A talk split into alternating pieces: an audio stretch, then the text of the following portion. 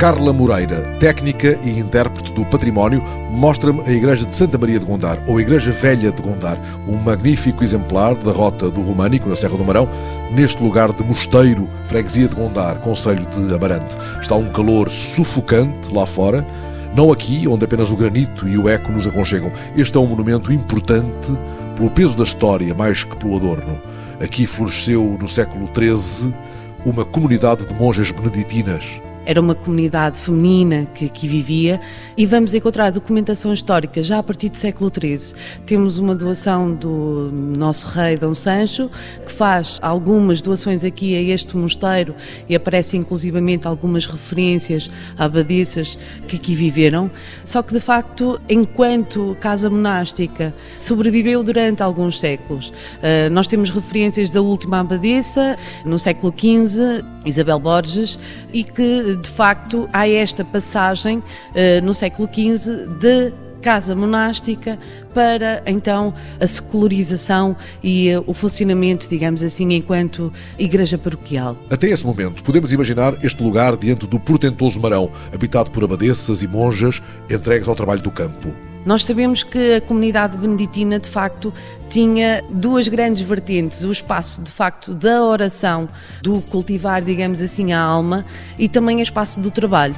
Não é à toa que. Eh, este monumento está implantado a meia encosta de Val do Rio Ovelha e que de facto permitia esse trabalho nos campos e, digamos, também a exploração ao nível do território aqui envolvente deste mosteiro. E há uma íntima relação do mosteiro com as grandes famílias da região, a nobre família de Gondar, antes de mais. Nós temos as inquirições de 1258 que nos falam, de facto, que parte do padroado deste mosteiro pertencia também a nobres cavaleiros militares, ou seja, a esses cavaleiros da família dos Gundar. A população há de sentir a necessidade de uma nova igreja maior para o culto e as peças de valor que aqui existiam passam, é claro, para a igreja nova. É por essa mesma razão que vamos encontrar aqui um manancial ao nível da leitura arquitetónica, da forma de construir dos telhares, mas de facto, ao nível dos retábulos que aqui existiram, já não os encontramos.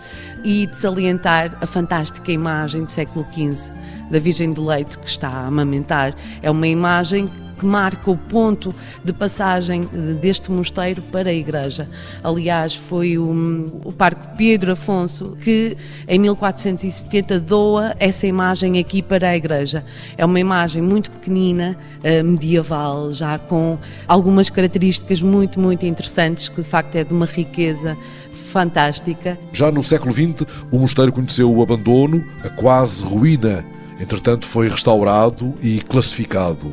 Um dos habitantes do lugar de Mosteiro vem agora abrir a porta do monumento e vai à sua vida no campo. A Igreja Santa Maria de Gondar fica aberta todo o dia, podendo ser visitada a qualquer momento, mas podem os interessados, de qualquer modo, contatar a Rota do Românico. Claro que nós solicitamos sempre que o visitante também nos procure, de forma também a darmos as indicações necessárias para acederem aos monumentos que integram a Rota do Românico. Neste caso é muito mais simples, claro está, até porque a própria população está muito ligada com este monumento. Ele é classificado em 1978 e é precisamente após essa classificação que se começa a investigar e começa-se a ter uma percepção das condições em que estava este monumento, porque o facto de ter uma nova igreja vai fazer com que este fique completamente ao abandono.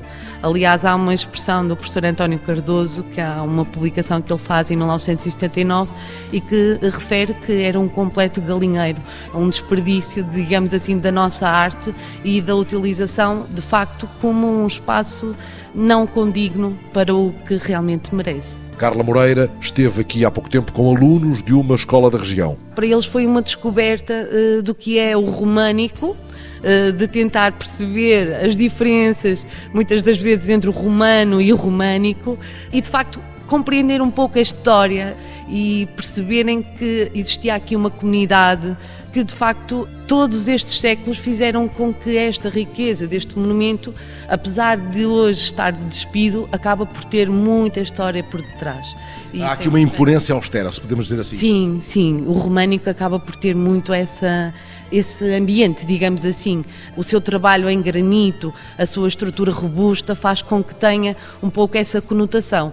Agora, sem dúvida, e nós encontramos noutros monumentos, que há depois toda uma componente artística que faz com que estes uh, monumentos extravasem e passem para além dessa robustez e sejam sentidos uh, no ambiente também, digamos assim, artístico e que permita, no caso dos monumentos religiosos, uma melhor percepção e até uh, nós por vezes dizemos que muitos dos capitais esculpidos são quase como um catecismo de pedra. Está muito fresco no interior do mosteiro. Por mim ficava um pouco mais, sentado num dos bancos, protegido do sol pela pedra nua da Igreja Santa Maria de Gondar. Mas já a Carla Moreira me chama a atenção para um detalhe precioso do portal. Não tem colunas, não tem aquela decoração, digamos assim, que nós encontramos no românico, até porque esta construção será um pouco já de um românico mais tardio, mas vamos encontrar uma arquivolta muito bem decorada com motivo do enxactado, que é de facto um trabalho fantástico.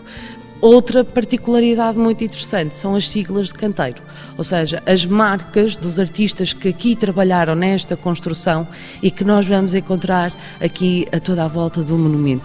É partir à descoberta e, de facto, encontrar estas características únicas aqui de Gondar. As assinaturas dos mestres, né? Exatamente, sem dúvida. Carla Moreira sublinha algo que o visitante deve ter em consideração. Estes monumentos eram sempre construídos em lugares estratégicos, é claro, e em posição calculada com muito rigor. A entrada principal nós designamos portal ocidental porque está voltado ao ocidente. Há toda uma ligação até simbólica com a própria orientação do espaço. Normalmente os mosteiros na ala sul é quando se desenvolvia as dependências monásticas, aqui a própria geografia não o permite, não é? De qualquer das formas já foi muito alterado e como é lógico, com memória dos tempos, das gentes eh, que aqui vivem, da própria construção que se vai alterando.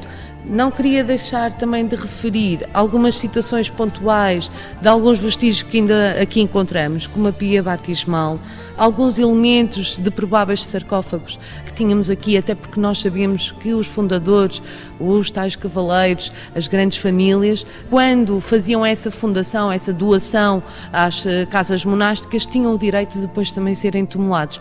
Por isso, aqui acaba por ser um manancial de registros que vamos encontrando e que vamos partindo à descoberta aqui em Gondar. No Mosteiro de Gondar, também conhecido como Igreja de Santa Maria de Gondar ou Igreja Velha de Gondar. Pode encontrar mais informações no site rotadoromânico.com.